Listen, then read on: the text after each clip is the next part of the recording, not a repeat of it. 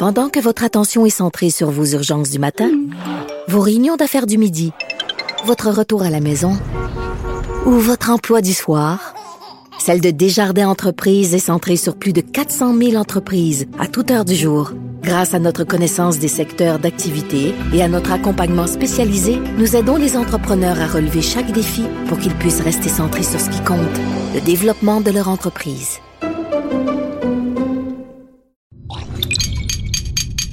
Cube Radio. Elles n'ont pas la langue dans leur poche. Elles disent ce qu'elles pensent sans détour. Une heure de remise en question et de réflexion. Geneviève Peterson. Vanessa Destinée. Les effrontés. Bonjour tout le monde, j'espère que vous allez bien. On commence euh, un, un petit peu parano ce matin. Souriez, votre face est filmée. Oh mon Dieu, je suis pas prête pour ça. J'ai même pas pris mon café Mais encore. t'es t'es filmé en ce moment, Vanessa? Ben voyons. on fait de la radio filmée? Tu le sais, ça? Mon Dieu, mais je, je me serais maquillée un Je peu plus. sais. Ben, moi, je- je, suis déjà tout le temps. À chaque matin, je me fais faire un brushing professionnel parce que je sais que vous êtes légion à écouter euh, le streaming des effrontés. en direct. Ben, non, je sais même pas. Oh, il- Euh, mais on niaise, mais la reconnaissance faciale, c'est quelque chose qui est de plus en plus présent dans nos vies. Euh, moi, j'ai un nouveau téléphone et maintenant, j'étais enchantée de savoir que j'aurais plus besoin de rentrer le petit maudit code quand j'ai les doigts tout graisseux ou mouillés puis que mon téléphone veut rien savoir puis que juste avec ma glorieuse face, ça allait tout débloquer. Mais euh, ça marche pas tant que ça puis il paraît que c'est pas si bon que ça non plus pour notre vie privée. Et là, il y a la gang dans cinq minutes qui a fait un truc assez assez perturbant. Et là, le mot est faible parce qu'on va être fumé dans notre lieu préféré, Vanessa, c'est-à-dire le centre d'achat. Oh mon Dieu, c'est la salle d'essayage? Non, pas dans la salle d'essayage, euh, dans les allées des centres d'achat Oh, entre non. les euh, entre les boutiques. Et euh, bon, les euh, les centres commerciaux, euh, ils vont euh, de cette explication qu'on donne toujours, hein, il faut le dire, que c'est pour notre propre bien. Mais Kenini, on a Baptiste Zapiran avec nous aujourd'hui euh, pour nous. J'en crois pas un mot. Mais je le sais, c'est ça, parce que euh, toi, euh, tu as fait un statut Facebook incendiaire en fin de semaine à ce sujet-là, sur la signature faciale, à quel point c'était euh, pernicieux, à quel point c'était sournois et à quel point on n'a aucune idée euh, jusqu'où ça peut aller. Ouais, ouais, c'est vrai parce que la reconnaissance faciale, bah, c'est pas nouveau. Puis euh, ça fait des années que ça se banalise en Chine et tout le monde déchire sa chemise quand ça se passe en Chine. hein. Je veux dire, euh, euh, le, il y a des là- là-bas, c'est des- depuis des années, il y a des 200 millions de caméras euh, de reconnaissance faciale. Dans les qui- espaces publics. Oui, de- partout, partout, euh, dans les universités, dans les banques, dans l'espace public. Et il y a euh, ce système de notation des citoyens Ouais, dont je parlais il y a quelques jours. les, là, distributeurs, micro. les distributeurs de papier toilette. hein. Il, y a, il y a des distributeurs de, papier toilette avec des caméras à reconnaissance faciale. OK, aussi en Chine. OK. On en est là. À quoi ça sert? Je veux dire, à quoi ça sert que quelqu'un me filme quand je me prends du papier de toilette? Est-ce qu'il veut contrôler la quantité? Parce que je veux bien croire. Moi, ma mère me disait tout le temps, tu prends trop de papier de toilette. C'est tout ça? C'est euh, ben, évidemment, évidemment, personne ne dit ouvertement euh, à quoi ça sert, mais on le voit bien. C'est, euh, c'est ça, ça sert avant tout à, à savoir où sont les gens, à les reconnaître et à créer des bases de données, euh, des bases de données avec les visages des gens. C'est ça, parce que là, euh, les compagnies qui possèdent les grands centres commerciaux, on pense entre autres à Cadillac Review, euh, qui possèdent des centres commerciaux majeurs, très importants au Québec. On pense entre autres au Carrefour Laval, Promenade Saint-Bruno, Galerie d'Anjou. Il y a même aussi, bon, Oxford Property pour le quartier 10-30, les Galeries de la Capitale à Québec, les Promenades de la Gatineau, qui, qui dissimulent des caméras dans les babillards électroniques. Ça permettrait euh, aux gens de trouver l'emplacement des détaillants. Euh, c'est comme ça qu'ils se défendent. Ils disent que c'est pour la sécurité du public. Oui, oui, il faut le dire sérieusement. Euh, mais euh, bah, après tout, c'est vrai que techniquement, c'est possible. hein. C'est possible. On peut très bien regarder euh, la face des gens quand ils, quand ils tombent sur une promotion. Et puis, ah ben oui, ah ben ils sont, ah ben Surtout la face de Vanessa. Ah, il sourit, alors ça doit être une bonne promotion, alors on va la, on va, on va la refaire. Et voilà. Euh, effectivement, c'est possible de faire ça. Mais euh, tout ça, euh, c'est...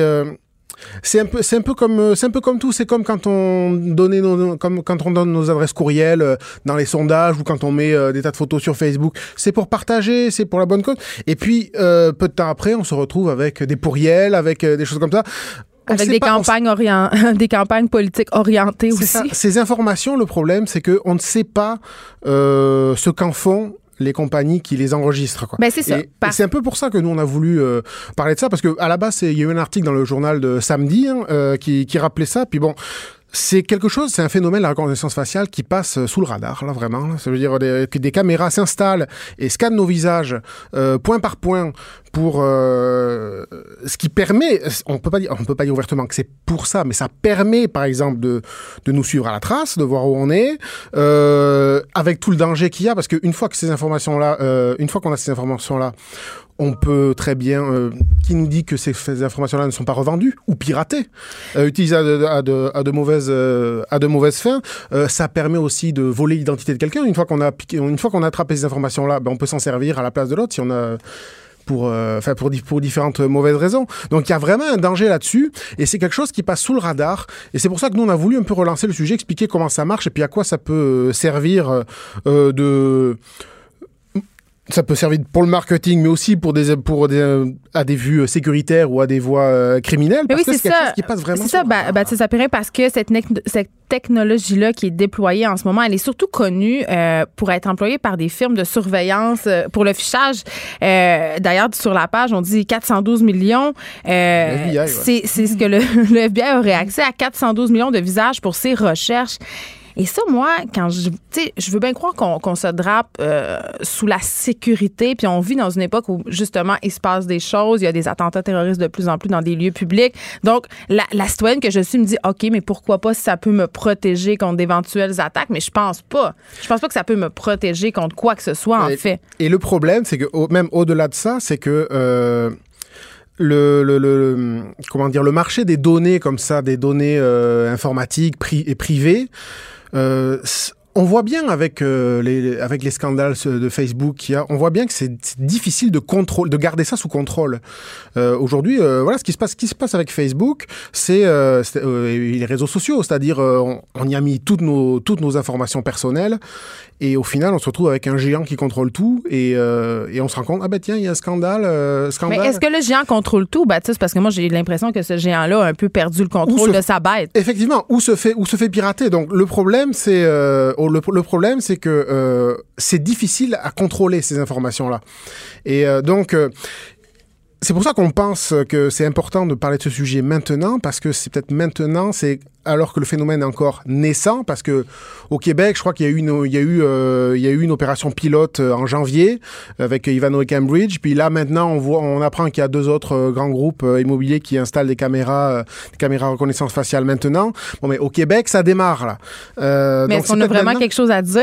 eh ben, euh, oui, techniquement, il y a quand même, euh, il y a quand même la loi de la sur la protection des euh, La vie des- privée. ouais, voilà, voilà, de la vie privée. euh, le, le nom exact, j'ai oublié, mais enfin c'est ça. C'est une, loi qui, alors c'est une loi qui a été écrite en, en, je crois en 85 au départ. Ensuite, ça se met à jour tout le temps, évidemment. À l'époque, la reconnaissance faciale, on savait pas ce que c'était, Euh, mais il y a quand même un commissariat qui est un, un, un commissaire qui est censé qui est censé Se pencher sur cette ouais, question-là. voilà. Et d'ailleurs, il y en a un. D'ailleurs, alors comment ça s'appelle le je parce que je, je vous dis ça en direct. Hein, Le commissaire à la vie privée, j'imagine. voilà, c'est le commissaire, le commissaire à la protection de la vie privée a lancé, je crois que c'était l'été dernier, euh, a lancé une enquête sur euh, l'utilisation par, euh, par Cadillac Fairview là, d'une, de cette technologie de reconnaissance faciale. Parce que si on est moins dramatique, Baptiste euh, on peut se dire que ça sert tout simplement à faire des études marketing, c'est-à-dire qu'ils vont savoir que moi, Geneviève Peterson, une femme blanche de 36 ans, avec mes trois enfants, quand je magasine, je rentre dans telle, telle, telle boutique. C'est un peu ce qui va leur permettre de me cibler puis de m'offrir de faire du marketing ciblé, tu sais. Effectivement,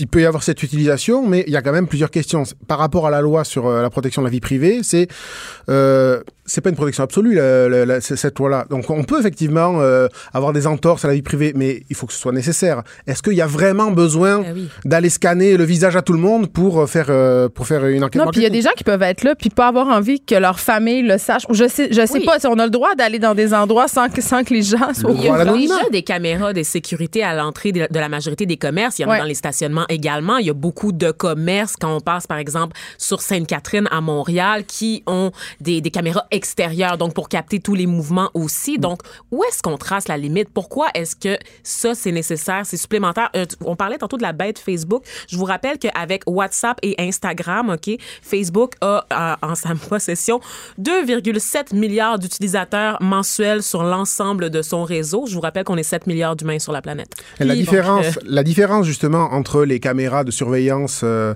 euh, qui à l'entrée des magasins et euh, et le, la reconnaissance faciale ou, ou tout, comme les données qu'on trouve sur Facebook, c'est la personnalisation. C'est que là, c'est vraiment ces données sont associées à des personnes et permettent vraiment l'établissement de, de, de- on peut faire on peut ficher les gens avec ça. Mais c'est ça, on dit que le pouvoir, c'est le savoir. Et dans ce cas-là, on se rend compte que ils acquièrent un énorme pouvoir parce Ben que oui. plus ça va, plus ces grands conglomérats-là, plus ces entreprises-là en savent sur nous. Et ça, c'est très préoccupant. Merci, Baptiste ça, de nous avoir, nous nous avoir parlé. Oui, puis on peut aller voir euh, cette page-là là, qui, qui résume très bien la, la problématique. Il faut que le gouvernement aille la voir aussi parce que c'est maintenant qu'il faut se soucier de ce problème. Puis on, on se rappelle aussi que une des façons de lutter contre ça, c'est de ne pas fréquenter les centres commerciaux qui mettent en place cette politique-là. Je serais pas capable. Difficile. Je serais pas capable. Difficile à mettre en Je place. déclare forfait. Je déclare forfait. Merci, euh, Baptiste Zapéran. Allez voir ça sur la page dans 5 minutes et dans le Journal de Montréal. Hey, on se parle du maire, Fe- Luc, Luc, Luc, Luc Mon Ferrandez. préféré. Mais c'est-tu rendu notre Baptiste, préféré? Est-ce que c'est rendu euh, notre préféré, Vanessa, parce que euh, on, on a parlé de lui? Ben, il a fait parler de lui pas mal à cause d'un statut. Euh, On est dans le statut Facebook incendiaire ce matin, celui de Baptiste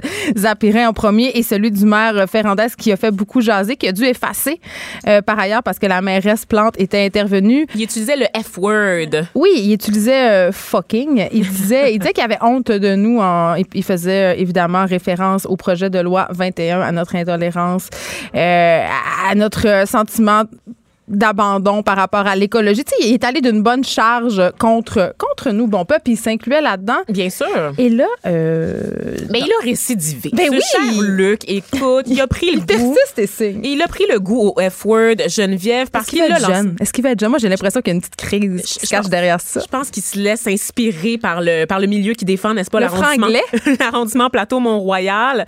Peut-être qu'il aurait dit putain parce qu'il s'est rendu français. Oui, ça aurait été beaucoup plus à propos euh, pour être représentatif de son électorat. Exactement. Mais non, il a lancé un What the fuck en plein conseil municipal Geneviève. Et oui, à- à- à- après avoir reçu euh, des, des commentaires, après, après avoir été réprimandé par la, la mairesse de Montréal, parce que c'est ça qui s'était passé. Il avait été obligé de retirer son Eh oui, statut, mais aussi il avait été réprimandé en public par la mairesse qui avait dit que ça n'avait pas d'allure de tenir de tels propos, même sur les réseaux sociaux, évidemment. Et donc, le What the fuck a été lancé en répondant à une question d'un conseiller de l'opposition sur euh, la revitalisation de la rue Saint-Denis. Et là, pour les gens en région qui nous écoutent pas, ben, qui sont jamais venus à Montréal. Nous écoutent, nous Vanessa. écoutent, voyons, que, que dis-je? Qui nous écoutent, mais qui sont jamais venus à Montréal ou qui n'ont pas l'habitude d'aller à Montréal.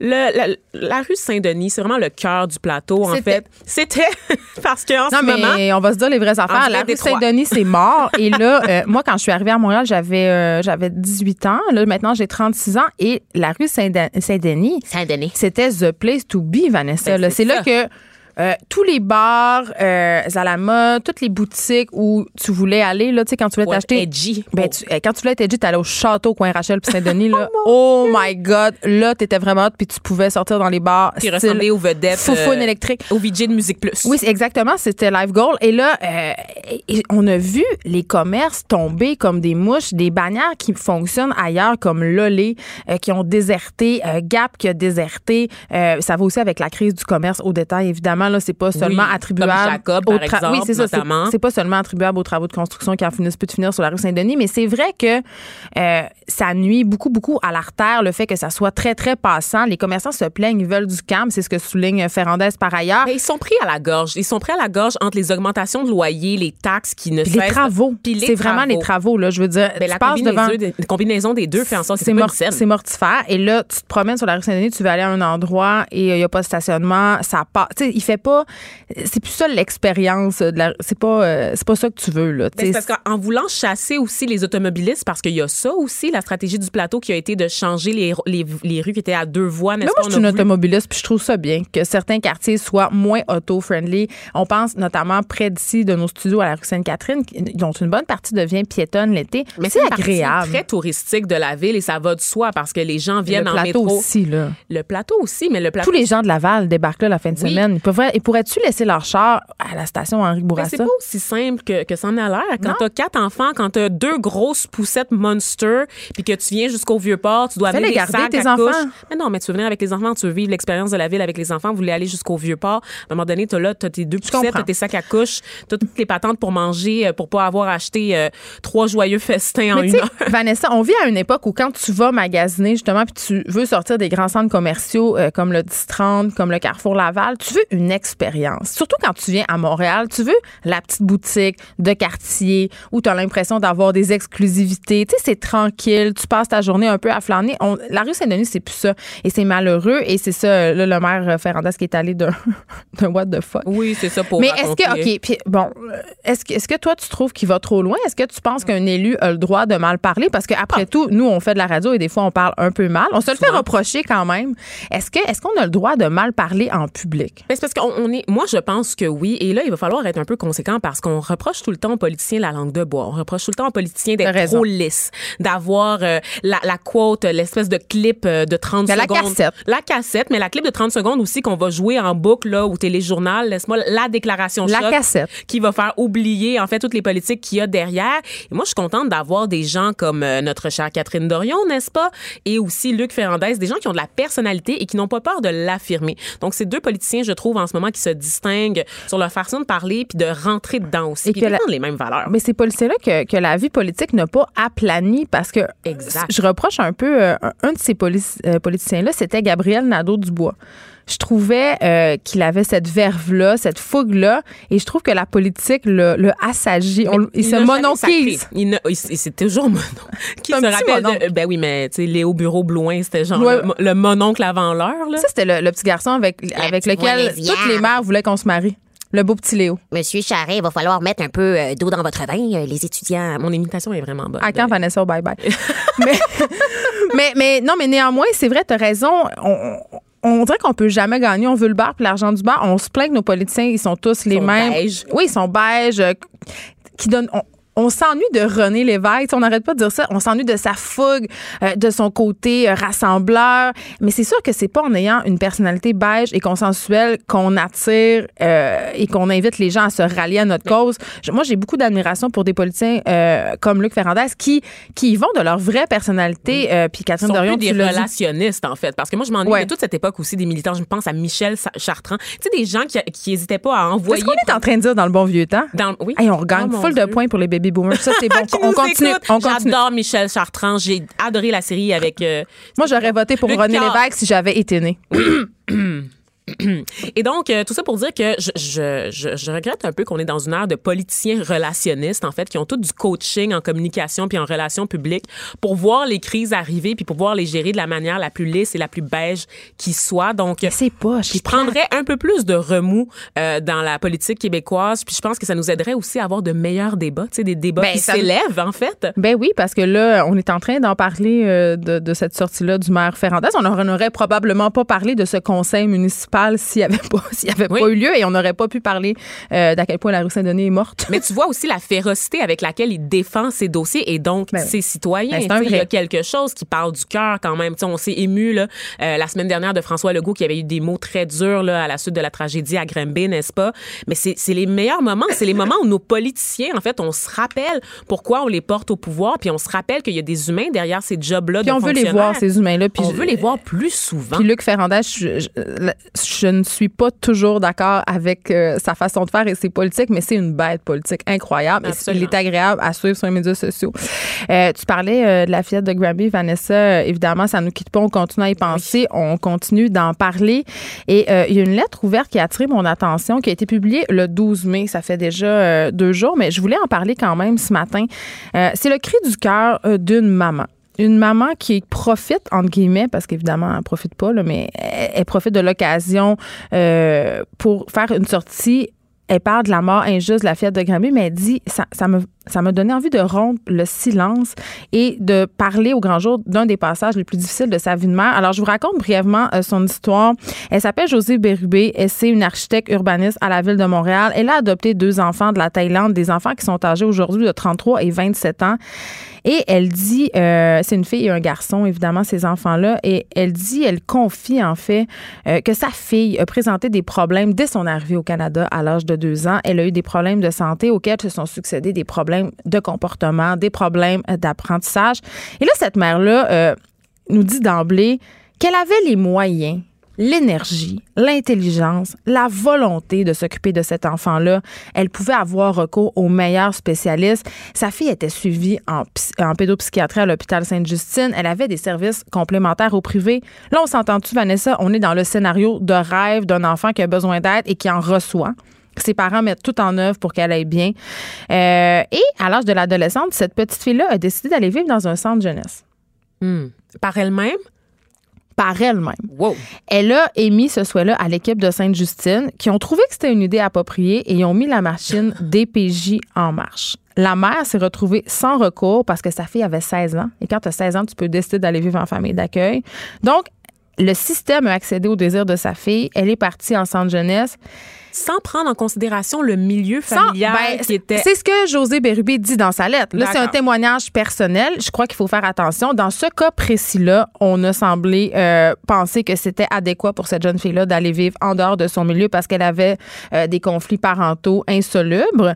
Euh, mais tu sais, on sait qu'on manque de ressources. On manque de ressources pour des enfants qui ont des vrais problèmes, entre guillemets. C'est-à-dire, je dis pas que cette petite fille-là n'avait pas de problème, mais qui vivent dans des milieux qui sont inappropriés avec des parents qui sont aux prises avec des problèmes de toxicomanie, d'alcool. Tu sais, tu comprends, ils sont pas dans des milieux sains, ils sont en danger. Mm-hmm. Et là, cette mère-là a réalisé soudain que sa fille avait un peu compris comment manipuler le système, arrêter d'aller à l'école, elle s'est mise à boire, à se droguer. Euh, et là, à un moment donné, le centre jeunesse en a eu assez Hein? Mm-hmm. Et ils, ont appelé la madame puis ils ont dit ben là, venez reprendre votre fille, assurez votre rôle de parent. wow! Et là, attends, ça Tu le retournes au magasin. C'est pas fini, là. Là, à ce moment-là, la fille a fait une demande pour leur retirer leur autorité parentale. Ben voyons. Ouais. Ça se fait, ça? Ouais. ouais. Et on a pu aller de l'avant. Attends, attends. Et avec l'aide des, attends, avec l'aide des professionnels qu'ils avaient consultés, qu'ils avaient payés de leur poche, leur fille a réussi à les déchoir de leur autorité parentale. Hmm. Aïe, aïe. C'est quand même. Mais là, le système a beaucoup de failles. C'est comme ça explose. Mais dans ce cas-là, euh, la mère dit Ma fille a fait plus d'un centre jeunesse et on nous a avoué qu'on comptait les jours avant qu'elle atteigne ses 18 ans et quitte le centre. C'est-à-dire, elle profite du système, elle en abuse.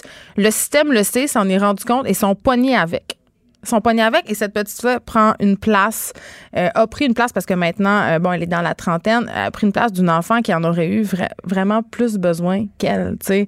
Donc, euh, c'est un autre son de cloche complètement, cette mère qui a décidé de faire cette sortie-là, puis de dire, des fois, il y a des enfants qui profitent du système, il y, a des, y a des intervenants qui, pas qui font pas leur job, mais qui se laissent un peu prendre.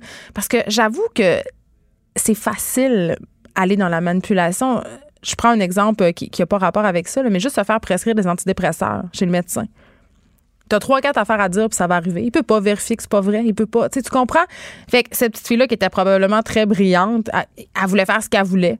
Elle voulait pouvoir boire, lâcher l'école, prendre la drogue. Fait qu'elle s'est dit, je vais aller vivre en centre jeunesse, puis c'est ça qui va se passer. Et là, euh, les, ces parents-là, puis cette mère-là confie, elle dit, cette ma fille veut renouer avec moi, mais j'ai beaucoup, beaucoup de difficultés ben, aujourd'hui. Mais ce que, ce que je vois, en fait, dans ce cas-là que tu viens de décrire et celui de Grimby, c'est qu'il y a un problème au niveau de l'évaluation des milieux familiaux. Ben, tu peux laisser, comment tu peux laisser une petite fille qui est morte aux mains de ses parents qui étaient inaptes à s'en occuper et retirer cet enfant-là qui était dans un milieu très favorisé qui était sous la garde des, de des personnes qui mettaient tout en leur pouvoir pour qu'elle aille mieux. La seule conclusion possible, c'est d'en appeler à une réforme, en fait, de l'institution. Ben, c'est ça. Cette mère-là, oui, cette mère-là, José Bérubé, euh, elle dit, elle termine sa lettre en disant qu'elle est bien consciente, les, les, centres Genève doivent exister, sont nécessaires, mais doivent être fondamentalement revus et il faut permettre aux parents jugés sains et équilibrés d'assumer pleinement leur rôle et d'exercer leur autorité.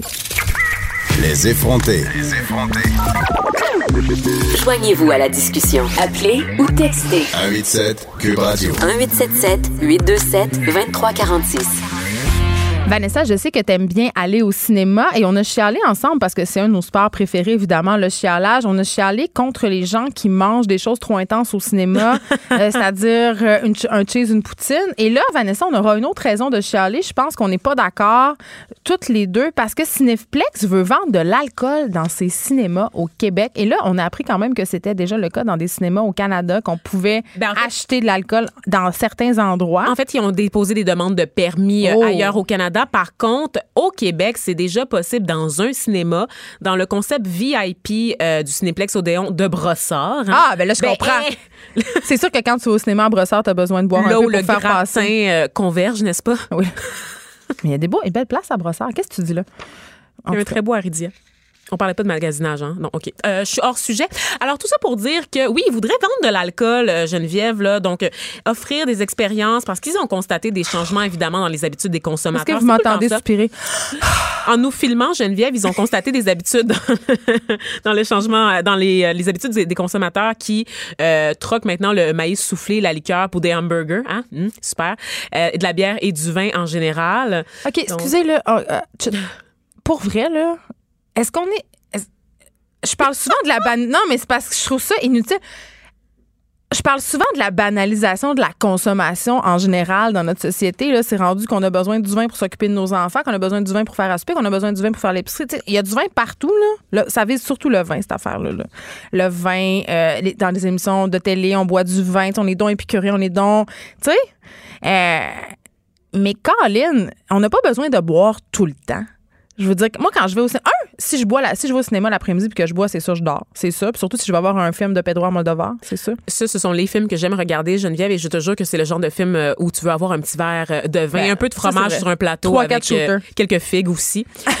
pour écouter des films euh, Des sous-titrés. figues de barbarie. C'est ça, des films euh, serbo-croates sous-titrés en anglais. Non, mais quand tu vas voir le dernier Avengers, as-tu vraiment besoin de boire une bière? Je veux dire, je comprends pas Ben, je pense pourquoi. que oui, en fait. Je pense que la clientèle qui va voir les gros blockbusters vont vouloir avoir de la Molson ou de la Coors Light en main, Geneviève. Et les gens sont déjà trop à l'aise au cinéma. Sauf faut, faut qu'on en parle. Hey, les gens sont ils vont être désinhibés avec l'alcool, ils vont parler encore plus, ils vont faire plein de niaiseries, ça va être dégueulasse. Gardez Un, ça va souliers. puer le Oui. fond de tonne. Vous puez déjà, OK, en général. Gardez vos souliers dans le cinéma. Là, Là, je constate là, cette mauvaise habitude d'enlever, de penser qu'on est à la maison. L'autre fois, j'ai vu une fille avec une couverte. Elle va amener sa couverte. Hey, là, ça va faire. Non, ça marche pas. Là, ils vendent des gros écrans chez Brouet Martineau. Là. C'est gros comme ton mur. Reste Va t'en acheter un puis reste chez vous. Mais reste chez vous pour vrai. Déjà qu'on doit se taper les les, euh, Les cheeseburgers. cheese- l'odeur de la nourriture, des espèces de fromage jaune trop salé. là, on va mettre quelque chose dans lequel il y a des poils de, de, là. Ça, oui, parce que on a, il y a des, je, je me rappelle plus c'est dans quel média, mais ils ont analysé le fromage qu'il y avait dans les machines en nachos et c'est dégueulasse tout le monde. Puis je veux juste vous dire que c'est pas du fromage by the way là.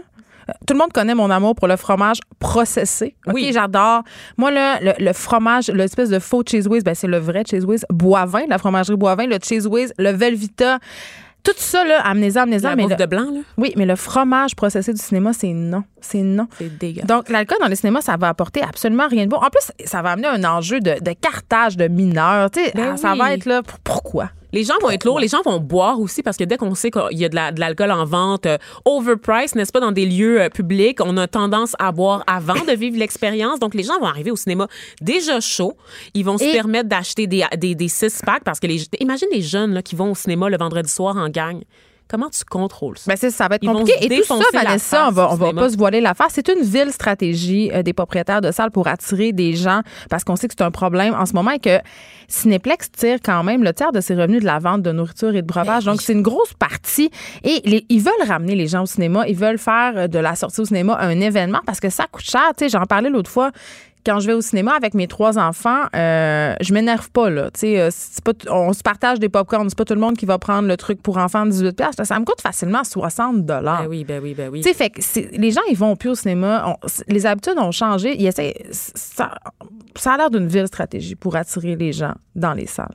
Moi, je suis déjà gossée. Pour vrai, Geneviève, là, je suis déjà pas capable Est-ce de que tu vas aller boire des Aperol Spritz en écoutant des films d'Al- d'Almodovar? Là, c'était quoi cette haine des apérols? Je Là, déteste ça. J'avais envie d'en en parle. parler. Bon, Tout le monde est, boit ça. Là, c'est, ça fait trois ans là, qu'à chaque fois que la terrasse, euh, la terrasse se pointe le bout du nez, là, les Aperol Spritz viennent en même temps. La boisson orangée. Mais moi, je trouve que c'est le cosmopolitain de 2019. C'est ça que je trouve. Est-ce que les gens boivent Ça, encore ça, pas- des cosmos? Non, ils boivent des Aperol Spritz. OK, voyons. C'est vraiment, vraiment un alcool de basse casse. Un, c'est sucré. Est-ce que tu es en train de me traiter de basic, Geneviève Peterson? Mais je suis plus pas- que toi. Honnêtement, je pense pas que tu as le swag nécessaire Si moi, pour la me fille, si de moi, la fille basic, je trouve qu'un apéro spritz, c'est basic, Vanessa, pose-toi des questions, c'est le temps que tu fasses une introspection. Et là, le New York Times a fait un article parce que c'est un sujet quand même d'importance. Oui, on- quand on vous dit qu'on parle des vrais enjeux, on niaise pas le grand New York Times qui s'est penché sur la popularité du Aperol Spritz. Oui, parce que c'est vraiment populaire. Et qui a décrété que c'était juste pas une bonne boisson, en Parfait. fait. Est-ce qu'il y a des arguments? Mais même s'il n'y en a pas, c'est pas grave. C'est l'équivalent d'une journée de soleil après euh, un match de soccer, mais pas dans le bon sens du terme. là. C'est Comme une installation. C'est le drink qui est fatigant. C'est le drink qui est paresseux. C'est le drink que tu prends quand t'as plus rien, quand t'abandonnes un peu. Tu sais, quand t'as juste abandonné la vie en Mais général. moi, c'est parce que je ça aller. C'est vraiment juste ça. J'ai Tu sais, pour avoir officié dans les bars beaucoup, là, j'ai été obligée de consommer plusieurs boissons sucrées, puis je suis comme un traumatisme. Fait que dès que l'alcool est sucré, j'aime pas ça. J'aime pas ça. Mais bon, sentez-vous pas jugé si vous buvez des Aperol Spritz. Là, si vous m'invitez, je vais en boire, puis je vais être contente. C'est juste que moi, c'est pas ça que je ferais comme premier choix, mais je bois de la vodka pure. Là, fait que je suis pas une référence. Je suis pas une référence. Je bois de la vodka dans un verre. Notre recherchiste est dans, est dans le bout, puis elle opine du bonnet parce qu'elle est déjà venue chez nous, puis je buvais de la vodka Ben dans le bouteille. voyons donc. Mais je suis comme ça, c'est des années de bar puis mes racines sanguines. Qu'est-ce que tu veux qu'on fasse? Aïe, aïe, aïe, Mm. OK. Donc voilà, les euh, Aperol Spritz, on a réglé ça ce matin, c'est non. Mais Hum, je vais continuer à en prendre. Hey, j'aimerais ça pour vrai parce que là, euh, Tu sais, ils en servent dans les cinémas. Alors oui, je suis partante Cinéplex Odéon, je suis de votre bord. si euh, vous avez quelque chose à me proposer pour justement que je sois plus obligée de boire des Aperol Spritz parce que là, vous le croyez pas, mais l'été va se pointer. Là. Ça s'en vient. Là. Il va faire beau, il va y avoir des terrasses. Peut-être que vous avez votre drink de prédilection que vous aimez vous faire euh, chez vous. Écrivez-nous sur la page Facebook des effrontés, ça va- qu'est-ce que vous buvez, puis donnez-moi des recettes parce que moi je sais plus, je sais plus quoi boire. Je bois de la vodka pure, visiblement ça va pas bien. là. Fait que euh, parlez-moi de vos mojitos, parlez-moi de vos, euh, euh, de vos. euh, La je sais- mixologie, hein, c'est la mode Ah, ces temps-ci. C'est comme la nouvelle affaire. Juste avant. quand Patrick Huard tripe sur la mixologie, Oh ça veut dire que Dieu. c'est plus la mode. Oh juste te mon dire, Dieu, c'est vrai. hein? Non, je Oh sais. fait que si vous faites des. Manhattan dans votre sous-sol, hein, si vous faites des Long Island Iced Tea, écrivez-moi, écrivez-moi votre Si c'est recette. quelque chose d'être susceptible d'être aimé par Annick Jean, c'est non. Oui, puis je vais en boire à ma maison, dans mon cinéma, à moi personnel, où je peux comme faire ce que je veux, comme enlever mes bas. Une autre qui fait euh, ce qu'il veut, Vanessa, c'est Alessa Milano. Hein? Elle a décidé de faire la grève du sexe. On la connaît, Alessa Milano, parce que c'est l'actrice qui jouait dans Charm. Oh mon Dieu, ma Mais toi, tu dois aimer ça. c'est ça. sorcière préférée. Et là, euh, tu dis, ben voyons une grève du sexe en 2019. Pourquoi? Mais il y a une raison quand même assez sérieuse qui se cache derrière ça. Oui, ben en fait, euh, vous l'avez peut-être vu passer parce que ça fait couler beaucoup d'encre, en fait. Euh, Cette actrice-là, Alissa Milano, que j'adore, qui est connue aussi pour son implication, Geneviève, et ça, on l'oublie un peu, dans les premières heures du mouvement MeToo, en fait, qui a fait partie de ceux, euh, de celles plutôt, qui ont dénoncé la, culture, en fait, d'inconduite sexuelle à Hollywood, là, au-delà de Harvey Weinstein. C'est vraiment un espèce de problème qui gangrène l'industrie du cinéma en général. Et là, Madame Alissa Milano s'est découvert une fibre féministe. Elle a lancé cet appel à toutes. Où elle a compris que la fibre féminine, c'était payant? Peut-être, peut-être, parce que tu sais, quand t'es une. Charm, c'était quand déjà que ça a pris fin en 2007? Qu'est-ce qu'elle a fait depuis, Alissa Milano? Ben, elle a fait des sorties sociales. C'est Ah ça, ouais, je te c'est dis. ça, OK. Et donc, euh, peut-être regarder Elle veille de faire son droit avec Kim Kardashian. Oh, eh, eh, eh, on ne touche pas à Kim. Kim, je suis sûre par ailleurs qu'elle adore les Je l'adore, elle a fait libérer 30 personnes jusqu'à présent, je veux Oui, juste le dire. oui, absolument, avec son argent, mais euh, elle étudie aussi pour pouvoir s'impliquer euh, de manière plus concrète, de manière différente, je te dirais. On la Juste avec salue. Oui, on on, sait qu'elle nous écoute chaque matin. On l'adore. Donc, Alessa Milano qui fait une grève du sexe quand même parce que, évidemment, aux États-Unis, l'avortement, c'est un sujet euh, qui, malheureusement, est encore, est encore l'objet de débat. Ah, est encore d'actualité parce que derrière cette, cette grève du sexe-là, Geneviève se cache l'adoption des lois les plus restrictives en matière d'avortement aux États-Unis. Ça se passe dans l'État de la Georgie, un État qui est assez conservateur et très porté sur le fait religieux. Ça fait une semaine que ça s'est passé, mais c'est parce que ça continue, ça nous inquiète énormément et ça fait couler beaucoup d'encre. Mais je comprends pas Ils ont pourquoi. voté. Ben, ben, c'est parce qu'ils ont voté l'interdiction d'interruption euh, volontaire de grossesse dès la détection d'un rythme cardiaque chez l'embryon. Ça, c'est possible à partir de la sixième semaine de grossesse. Ça s'appelle le Heartbeat Bill, donc le texte du battement du cœur en français. Il faut, faut pas avoir regardé beaucoup d'images de grossesse euh, C'est dans sa vie. Vanessa, à six semaines, c'est nullement une cacahuète. C'est une cacahuète style à 12 semaines. Là, T'as- pas assez de grossesse pour te prononcer. C'est pour vrai, là. c'est- C'est c'est comme. Un amas de vie naissant, là. C'est ça, ça, ça. Eh bien, les gens de la Georgie ne sont pas d'accord? avec toi, Geneviève. Euh, euh, donc, il y a une exception qui a été adoptée en cas de complications médicales, mais euh, cette euh, exception-là ne s'applique pas aux victimes d'un viol ou à celles victimes d'inceste, parce qu'on est en 2019, Geneviève. Euh, évidemment, bon, on dénonce euh, un texte là, qui interdit l'avortement avant que la majorité des femmes apprennent leur grossesse. Parce qu'à six semaines, ça se peut que tu, sois, que tu saches pas que tu es enceinte puis que tu te cales des apérols spritz. Là. Ben oui, ça se peut. euh, Puis il faut pas nécessairement faire partie d'un épisode d'enceinte sans le savoir. Là, six semaines, c'est très très tôt. Euh, Il y a pas souvent de signes physiques à ce stade-là.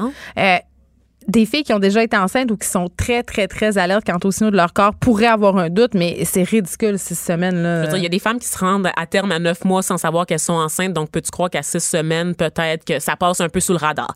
Et donc, il y a aussi un flou en ce moment qui concerne les victimes de fausses couches parce qu'elles seraient quand même responsables de la viabilité de leur fœtus, Geneviève? Elles sont pas dans l'exception. Est-ce que tu es en train de me dire que si une femme fait une fausse couche, selon, selon eux, c'est de sa faute? Un peu beaucoup, oui. C'est un peu ce que je suis en train de te dire. On se rappelle qu'on est en 2019 pour On les gens rappelle, qui euh, pensent oui. qu'on a pris une capsule qui remonte le temps puis qu'on est en Tu 1802. te rappelles, on a fait grand cas d'un cas, je pense que c'était au Guatemala ou au Salvador. là, Il y avait de des filles en- emprisonnées parce qu'elles avaient perdu leur enfant ou qui avaient euh, eu des avortements suite à des viols. L'argument facile, la réflexion que tout le monde se fait Ah ouais, mais ça, c'est des pays du tiers-monde, blablabla. Mais là, on parle des. États-Unis d'Amérique. là. On parle de la première puissance mondiale. C'est quand même euh, préoccupant. Puis au Québec aussi, euh, tu sais, on se rappellera quand même euh, du stun qu'on avait fait ici à l'émission sur euh, les gens de campagne Québec Vie qui militent activement contre l'avortement chaque matin euh, devant le métro Berrucam. On peut les apercevoir, ils sont un peu partout dans la ville. Il y a quand même un mouvement conservateur qui souffle sur l'Amérique du Nord, euh, puis ailleurs aussi. Ben là. oui. mais ici, on aurait pensé qu'on aurait été épargné parce que ce sont des, on est une société quand même libérale. Ben, c'est parce qu'on on profite un peu partout dans le monde en ce moment du gros recul de la gauche, de l'échec des politiques de gauche et des gouvernements de gauche. Donc, on le sait, il y a une montée de la droite, de la droite na- nationaliste et qui défend des valeurs très, très conservatrices. C'est observable partout dans le monde. Et ça, c'est repris par les groupes anti-avortement, ces Ben valeurs-là, oui, évidemment. Ben oui, et parce qu'ils profitent des failles du système, ils ont une grande porte d'entrée en ce moment, donc ils en profitent pour refaire, en fait, pour reprendre les acquis qu'on avait. Et donc, en ce moment, euh, le, le gouvernement de l'État, il est allé vraiment d'une déclaration qui m'a fait capoter, Geneviève en Georgie. Donc. La Georgie attache une grande valeur à la vie. On défend les innocents et on parle au nom de ceux qui ne peuvent pas parler pour eux-mêmes. Donc, ils défendent les innocents, Geneviève. Ça, c'est-tu le pape qui a dit ça ou c'est un politicien? c'est un politicien, Ah, le gouvernement de l'État, mais apparemment qu'une victime de viol ou d'inceste n'est pas innocente. Geneviève, elle doit être nounoune, hein? C'est parce qu'elle avait une jupe courte, Vanessa. C'est ça, c'est un peu parce qu'on on se rappelle que nous, les femmes, on est juste des incubateurs, peu Attends, importe les mais t'as dit le mot nounoun. J'ai dit le mot nounoune parce que je voulais y aller d'un coup de gueule. Vas-y, pourquoi? Parce qu'on en a parlé. euh, Nounoun fait son, son entrée dans le Petit Larousse. Oh, mon Dieu. Parenthèse, parce que là, quand, vous savez, quand je suis craquée, là, je suis partie, là, je suis partie, là, je vais, je vais tout lister. Le mot nounoun qui fait son entrée dans, dans le dictionnaire en même temps que charge mentale. Tu te rappelles, Geneviève, naïve qu'on était, comment on s'était réjouis de savoir que le Larousse, c'est donc l'Académie, les immortels, tous ces vieilles Laferrière. Ces vieux monsieur blancs-là, à l'exception de Dany Laferrière, s'étaient mis au pas de 2019, étaient au courant des tendances et des phénomènes On s'est sociaux. On s'est réjouis. Mais- Trop vite, Geneviève, parce que nounoun, on le sait, au Québec, on l'utilise souvent. Il y a un pendant masculin, Un nono. un nono. Donc, c'est là aussi. Non, non, parce que il y a ju- non, non, le mot nono n'a pas été admis dans le dictionnaire. Tu me niaises. Non, Il y a juste nounoun. La Puis est pas nounounerie, là. Les femmes sont les seules à pouvoir se distinguer dans la nounounerie, Geneviève. Hey, qu'on- je vais brûler mon petit Robert de ce pas. Le Larousse. Le Larousse. Ah, c'est pas le petit Robert? Non, parce non, que moi, quand un dictionnaire me déçoit, c'est le petit Robert. Oui, on l'aime pas, hein, celui-là. Il est pas beau. C'est le Larousse. C'est le Larousse Geneviève qui nous a laissé tomber, qui est allé d'un d'un coup de sexisme ordinaire parce qu'on est en 2019. Il y a beau avoir un signe de progrès social avec des mots comme charge mentale, c'est de la poudre aux yeux parce que de l'autre côté, on verse encore dans le sexisme ordinaire en considérant que seules les femmes peuvent être stupides parce que c'est ça un peu la définition de nounoun dans le dictionnaire. C'est épouvantable. Donc, euh, qui est un peu niais. Merci d'avoir les faits. Et oui, Merci. et donc, il n'y a pas le pendant masculin. Ça me fait capoter. Euh, Capoter. moi, euh, je profite de ton de ta chronique sur l'avortement pour euh, traiter une entreprise de nono, hein, puisque c'est- Ah oui. puisque c'est sur le sujet. On y va avec tous nos coups de gueule. On là. parle. de- non, mais attends, ça a rapport avec ton sujet Google qui a dû Ah. payer 150 000 en dédommagement euh, parce qu'il donne des, de l'argent à des, à des organismes et ils en ont donné sans trop le savoir, je crois, à un organisme qui a fait de la pub anti-avortement. Ben oui, en fait, c'est- c'est c'est- c'est pas du dédommagement, c'est surtout euh, de la, de la publicité gratuite. ah, c'est ça, c'est 150 000 de, de placement oui, oui, oui, média. c'est ça, je l'ai vu passer. je voulais qu'il y ait une amende. Ben oui, je non, voulais que ben ça on soit une amende. Sais, ça, t'as pris, euh, t'as pris euh, tes désirs pour, Pour la réalité, malheureusement. Euh, c'est que Google a différentes mesures pour encourager les ONG un peu partout dans le monde. C'est parce que, bon, souvent, des organismes communautaires, ça fait pas beaucoup d'argent. Puis l'argent, normalement, est dédié à des causes, n'est-ce pas? Des causes nobles. Des causes nobles et pas la publicité. Donc, euh, Google offre des bourses pour permettre à des ONG un peu partout dans le monde d'afficher de la publicité gratuitement euh, par l'entremise du moteur de recherche avec les algorithmes et tout ça. Sauf que à travers ces groupes communautaires-là, il y a des petites associations qui ont réussi à se faufiler. Geneviève, tu te doutes desquelles? Ces Ah. Toujours associations, ben oui, anti-avortement, qui euh, la, la stratégie est toujours la même, hein, c'est de dire, oh nous, on est un organisme qui aide les femmes à prendre la bonne décision. Ou qui aide les, ou les jeunes femmes mères. Oui, Parce que ce qui les les fait hésiter, c'est le manque de ressources. C'est ça. Sauf que l'accompagnement se résume à non, faut pas avorter, sinon tu vas Mais on aller l'a vu quand on les a appelés, parce qu'on les a appelés, euh, Ben oui. euh, ces- organismes-là, pour savoir qu'est-ce qu'ils offraient euh, aux, jeunes, euh, aux jeunes mères en détresse. Puis c'était pas grand-chose à part une morale à deux scènes. Et là, Vanessa, j'ai envie de te dire, pour revenir au cas de la Géorgie, Ouais. je me dis, ben ça va pas passer le test des tribunaux. Tu sais, c'est aux États-Unis quand même. Là. Les femmes, ils doivent avoir des recours. je sais pas. Ouais, ouais, ouais, parce que c'est vrai, ben oui, il y a des recours, il y a les tribunaux, évidemment. Parce que c'est quand même la culture du tribunal. Absolument, me, myself and I, je vais défendre mes droits jusqu'à la mort. Hein, c'est comme vraiment le pays des poursuites judiciaires, n'est-ce pas? Sauf que ça serait faire fi de l'agent orange, Geneviève, Monsieur Trump. naïve encore que tu es, tu t'es encore fait prendre. Non, non. Ah. Monsieur Trump lui-même, la loi du battement de cœur, je vous le disais tout à l'heure, a été votée dans plusieurs États américains comme le Kentucky, l'Iowa. Mais C'est juste ont dans la Bible Belt? Parce que là, ce que tu me nommes, c'est des États de la Bible Belt. Ben oui, c'est pas à. New York, c'est pas en C'est Californie. pas en Californie que ça se passe, ces affaires-là. C'est le milieu des États-Unis. C'est comme le, le- le milieu du sandwich. dans le Oui. C'est les gravy au milieu. Et donc, ça a été bloqué par des juges. Par contre, par contre, depuis, il y a eu deux nominations à la Cour suprême. Des juges conservateurs. On Ben, s'appelle c'est de super. Kavanaugh, n'est-ce pas? Donc, euh, sachant qu'il y a des juges conservateurs à la, à la Cour suprême en ce moment. On sait que l'avortement a été légalisé en 1973 aux États-Unis, mais que ça a toujours fait l'objet de débats parce que ça a été voté avec une majorité, mais c'était pas un consensus unanime, c'est pas unanime en fait en faveur de la, de la levée de l'interdiction sur l'avortement. Quand on a plus de juges dans le camp des conservateurs, je vous laisse deviner qu'est-ce qui peut se passer. Restez branchés. De 9 à 10. Geneviève Peterson. Vanessa Destinée. Les effrontés. Vous le savez, je suis toujours euh, très excitée de pouvoir euh, recevoir des auteurs et aujourd'hui, euh, je suis particulièrement contente qu'on ait à notre micro Ariane Paré-Legal qui publie ces jours-ci un magnifique livre qui s'appelle Forêt identifier, cueillir, cuisiner. C'est chez Cardinal qui font toujours de très beaux livres et celui-ci ne fait vraiment pas exception. Bonjour Ariane. Bonjour Geneviève. Je suis contente que tu sois là parce que, euh, bon, évidemment, tu as fait ce livre-là. euh, c'est un livre sur la forêt, sur la cueillette, sur la forêt comme notre garde-manger.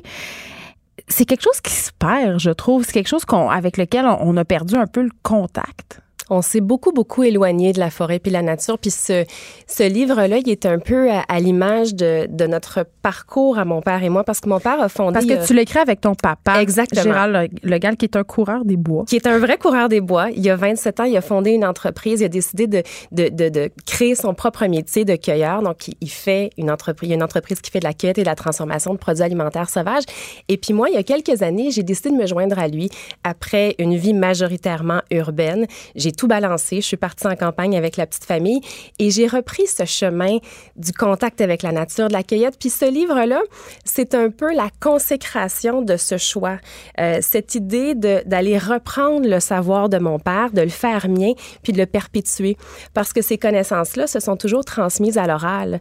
Et cette tradition orale, elle est plus très présente dans nos vies. Donc, ce livre-là, c'est une façon de, de ramasser les savoirs de mon père, qui est une, une vraie bibliothèque vivante, de donner un peu des miens, puis de ramasser à gauche et à droite les savoirs des anciens, de ceux qui cueillent encore un peu j'ai l'impression un peu de m'être mise au service d'un contenu avec ce livre-là, puis de donner ça en cadeau aux gens, puis de dire, regardez, c'est une part des clés de la forêt, puis une part des clés de la nature en quelque part. Tu sais, on a souvent l'impression quand on parle, euh, évidemment, quand on, on parle cueillette en forêt, on pense tout de suite champignons. Oui. Mais c'est pas juste ça. Il y a des plantes qu'on peut manger, euh, il y a des choses qu'on peut faire, et c'est ça que tu expliques là-dedans. Par contre, au début du livre, il y a une petite mise en garde. Oui. Et là, je trouve ça important quand même de le souligner, euh, parce qu'évidemment, euh, c'est important de savoir bien reconnaître les champignons et les plantes qu'on va cueillir. hein. Il faut quand même valider parce qu'on peut être un petit peu incommodé, puis ça peut quand même être assez grave.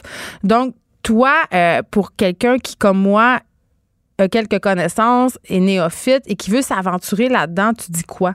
Ce livre-là a vraiment été fait pour monsieur, madame, tout le monde, pour qu'ils puissent prendre le livre puis aller en forêt puis cueillir par eux-mêmes. Donc, il contient une centaine de références différentes, plantes et champignons. Et il y a toujours une description au début qui permet vraiment de bien Puis identifier un la dessin, plante. on voit vraiment bien le dessin. Oui, il y a des très, euh, illustrations ouais. magnifiques de Bess Callard et les descriptions sont, sont rigoureuses, mais sont très accessibles aussi. On a voulu que ce soit pas juste un ouvrage botanique, mais que les gens puissent le lire puis vraiment comprendre. Non, mais c'est ça. Attends, Ariane, parce que euh, c'est un ouvrage qui est très poétique et Oui. c'est rare. C'est ça, c'est pas un ouvrage scientifique. Et là, je dois donner un exemple aux auditeurs.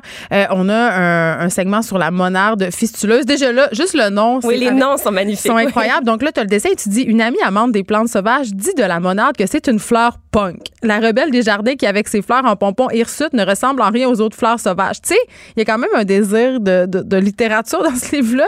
Mais c'est c'est la cueillette qui impose ça, cette, cette proximité puis cette intimité qu'on développe avec la nature quand on se met à cueillir nous amène à voir les choses différemment. La plupart des gens aujourd'hui qui vont en campagne vont, vont, se, vont faire du plein air, vont se balader dans le bois et n'ont pas de contact, euh, de proximité vraiment avec la nature. C'est juste un grand mur vert, parfois même un peu impersonnel, puis toutes les plantes se ressemblent. Mais le prétexte de la cueillette pour se nourrir, pour faire des repas, pour manger, nous permet de développer, d'aiguiser finalement ce, ce sens-là, cet œil-là. Puis c'est ça, la nature, c'est de la poésie. Quand on la regarde, cette fleur-là, dans le bois, on peut juste la trouver magnifique, comme un, comme un gros pompon, comme je l'ai décrit justement. Mais OK, qu'est-ce qu'on retrouve dans nos forêts qu'on peut manger? C'est les choses les plus communes. Les plus communes, ça dépend des régions, évidemment. Dans le livre, donc, on recense des plantes de toutes les régions du Québec, mais on s'est vraiment attardé, on a mis l'accent sur les plantes qui sont les plus communes à toutes les régions. C'est ça. Je pourrais parler de mes coups de cœur à moi. J'aime beaucoup, beaucoup la petite oseille. C'est une plante un peu acidulée, puis c'est génial parce qu'elle pousse du printemps jusqu'à l'automne, alors on peut vraiment euh, l'utiliser dans notre garde-manger sauvage tout au long de la saison. J'ai un immense coup de cœur pour la monarde dont tu as parlé. qui goûte, oui, c'est ça, qui goûte un peu le, le citron qui est dans la famille de l'origan, qui est, qui est vraiment extrêmement parfumé.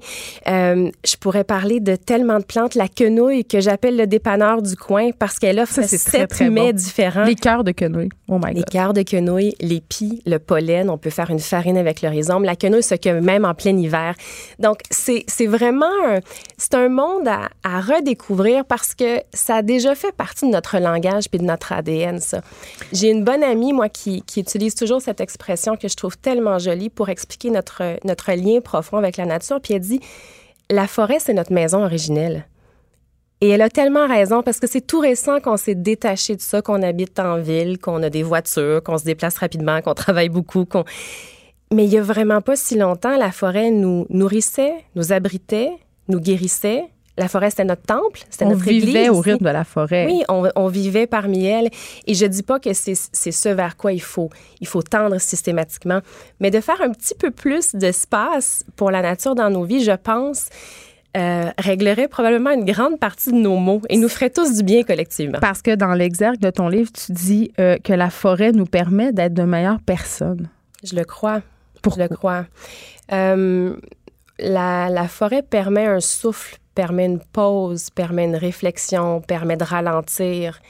Et ça, je pense que c'est des choses qui manquent cruellement à nos vies. Il reste que je suis une maman très occupée, femme entrepreneur. euh, Oui, parce que là, c'est j'habite pas parce en que ermite fait- dans ouais, le bois. Là, c'est pas parce que tu as fait un retour à la terre que tu es devenue une hippie avec une des Pas jupes en poterie, tu fais du savon avec du lait de chèvre. Là. Tu Pas travailles beaucoup, puis ça a pris quatre ans à faire ce livre-là. là. Et c'est probablement parce que j'ai la forêt que je suis capable de travailler autant. C'est mon espace de décompression. Je peux faire des journées de 14 heures, puis, puis gérer mon entreprise, puis ma famille, en gardant un certain équilibre parce que maintenant, j'ai j'ai ça, j'ai plus le buzz de la ville autour de moi, puis j'ai un espace de calme. Cet équilibre-là, euh, je ne le perdrai pour rien au monde. Je pense que l'être humain est très résilient. On s'habitue beaucoup à à nos modes de vie, peu importe ce qu'ils sont. Mais quand on reconnecte avec quelque chose d'un peu plus paisible, d'un peu plus vrai, on réalise que ça nous manquait cruellement. Puis moi, c'est c'est ce qui s'est passé quand j'ai fait mon quand j'ai pris la décision de rejoindre mon père en campagne, de reprendre l'entreprise familiale. T'étais de- tannée de la ville? Euh, je sentais qu'il y avait quelque chose qui, euh, qui vibrait pas bien, qui allait trop vite. Je pouvais pas nécessairement mettre le doigt dessus. Ce qui m'a amené à partir en campagne, c'était le projet entrepreneurial d'abord. Et quand j'y ai mis les pieds, j'ai réalisé que j'étais chez moi à la maison. Puis ton chum et tes enfants, ils ont embarqué là, dans cette affaire-là. Là. Puis est-ce que tu leur transmets ça à tes enfants? Comment Eh ça se passe? Évidemment, mes petites filles connaissent tous les champignons puis les plantes. Elles ont 6 et 8 ans, puis c'est quelque chose que, que, que je leur lègue. C'est c'est d'abord et avant tout pour elles que j'ai pris la décision de partir en campagne. Autant j'ai voulu euh, reprendre les connaissances de mon père, éviter qu'elles se perdent en cours de route avec son éventuel départ. Euh, autant je tenais à léguer ça à mes enfants, puis aussi être une courroie de transmission pour d'autres personnes autour. On donne beaucoup d'ateliers en forêt, on a écrit ce livre. L'éducation fait est vraiment au centre de tout le travail qu'on fait parce que oui, on fait de la cueillette puis de la transformation de produits qu'on vend, mais d'abord et avant tout, l'idée, c'est d'allumer des petites étincelles, c'est c'est de, de guider un peu les pas des gens en forêt, de les ramener vers ça. Mais ça marche parce que je, je crois observer quand même une tendance à cette espèce justement de, de- il y a un réintérêt autour de la question du terroir, euh, des plantes et euh, il y a des recettes dans ce livre-là. Oui. Et c'est comment tu as fait pour les mettre au point ces recettes-là? Parce qu'évidemment euh, c'est avec des ingrédients de la forêt, ça prend. J'imagine que ton père t'a beaucoup aidé là-dedans. C'est c'est lui qui t'a appris à cuisiner la forêt? Euh, il faut, faut vraiment se brancher à notre instinct quand on cuisine la forêt. Il faut laisser tomber tout ce qu'on connaît de, de la cuisine régulière puis se lancer. Je peux pas aller à l'épicerie acheter des ingrédients qu'il y a là-dedans. là. Euh, Il y a beaucoup d'ingrédients qui peuvent s'acheter à l'épicerie, mais c'était pas notre objectif. On peut acheter par exemple de l'onde crispée, des boutons de marguerite, mais notre objectif c'est que les gens les fassent eux-mêmes, qu'ils aillent cueillir leurs petits boutons puis qu'ils fassent leur marinade de, de capre, de boutons de marguerite. Euh, ce livre-là, ça a été des heures et des heures et des heures en forêt à marcher, à cueillir. Mais ça a été des heures et des heures en cuisine aussi, à tester les, les recettes avec la famille, les enfants. C'était pas toujours heureux, mais, mais ce qui en ressort, ce sont des recettes qu'on a toujours gardées très, très simples, le moins d'ingrédients possible pour que ce soit accessible, mais qui font rêver. Je pense simplement au, au tartare de pétoncle qu'on a fait avec une huile de marguerite, des, des fruits nordiques comme la sais, c'est, c'est un bonheur quand tu as travaillé pour aller chercher ces produits-là puis que tu les sers à table. OK. Parlons aide des bois. Parce Oui. que c'est peut-être le truc de la forêt que les gens euh, connaissent le plus. C'est la question qu'on me pose toujours. Parles-tu de l'aide des bois dans ton livre? Mais c'est Oui, illégal. j'en parle. c'est illégal. En fait, la cueillette pour consommation personnelle, elle est légale. On peut consommer jusqu'à une cinquantaine de bulles. Mais il y en a beaucoup dans les restaurants de Montréal. Je suis allée dans une cabane à sucre très connue il y a deux semaines et on m'a servi une purée d'ail des bois dans l'assiette. Alors là, j'ai mis mes gants blancs puis j'ai rappelé à l'équipe cuisine que la commercialisation de toutes les parties de l'ail des bois est strictement interdite. Parce que c'est une plante qui est de plus en plus rare? Ben, c'est une plante qui est protégée. Son cycle de production, c'est de 7 ans. Donc, pour partir d'une graine et faire une autre graine, ça lui prend 7 années. Mais un bulbe d'ail, un plant d'ail peut avoir jusqu'à 20-30 ans. Fait qu'on se dit, quand on cueille cette petite Hey, plante précieux. il y a du précieux dans la chlorophylle. Euh, et puis, malheureusement, le problème, c'est qu'il n'y a pas d'inspecteur qui, qui circule. Et, et très souvent, c'est pas une question de mauvaise volonté, c'est les chefs ne sont pas au courant parce qu'il y a des cueilleurs et il y a des distributeurs très vendent. connus qui le vendent. Alors, les chefs ont l'impression que c'est tout à fait légal.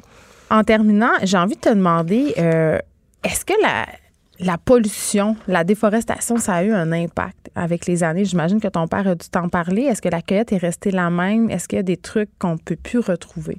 On est situé dans les Laurentides. On cueillait beaucoup dans les basses Laurentides. Maintenant, ce sont des centres d'achat. C'est du pavé, ce sont des maisons. Donc, l'étalement urbain, nous autres, on, le, on y est confrontés au quotidien. Les changements climatiques, on les voit, on les constate chaque année. Mes cueillettes sont bouleversées. Il y a à la fin de l'ouvrage un magnifique calendrier de cueillettes qui sera probablement plus valide dans cinq ans parce que les dates de récolte changent énormément. Et ce calendrier-là est probablement le meilleur indicateur de tous les changements qu'on vit en ce moment. C'est un peu triste. En même temps, en reconnectant les gens à la forêt à travers du contenu comme ça, je pense qu'on on se rapproche de quelque chose qu'on qu'on connaît mieux puis qu'on a envie de mieux protéger aussi. Mais écoute, tu as très bien fait ça. Ariane Paris-Legal, ton livre est magnifique. J'invite les gens à aller l'acheter, à le regarder, à le feuilleter. Juste le déposer sur la table et le regarder. Ça fait du bien. Ça s'appelle Forêt. C'est publié aux éditions Cardinal. Merci d'avoir plaisir. euh, été avec nous. Merci tout le monde. On se retrouve demain de 9 à 10. Cube Radio.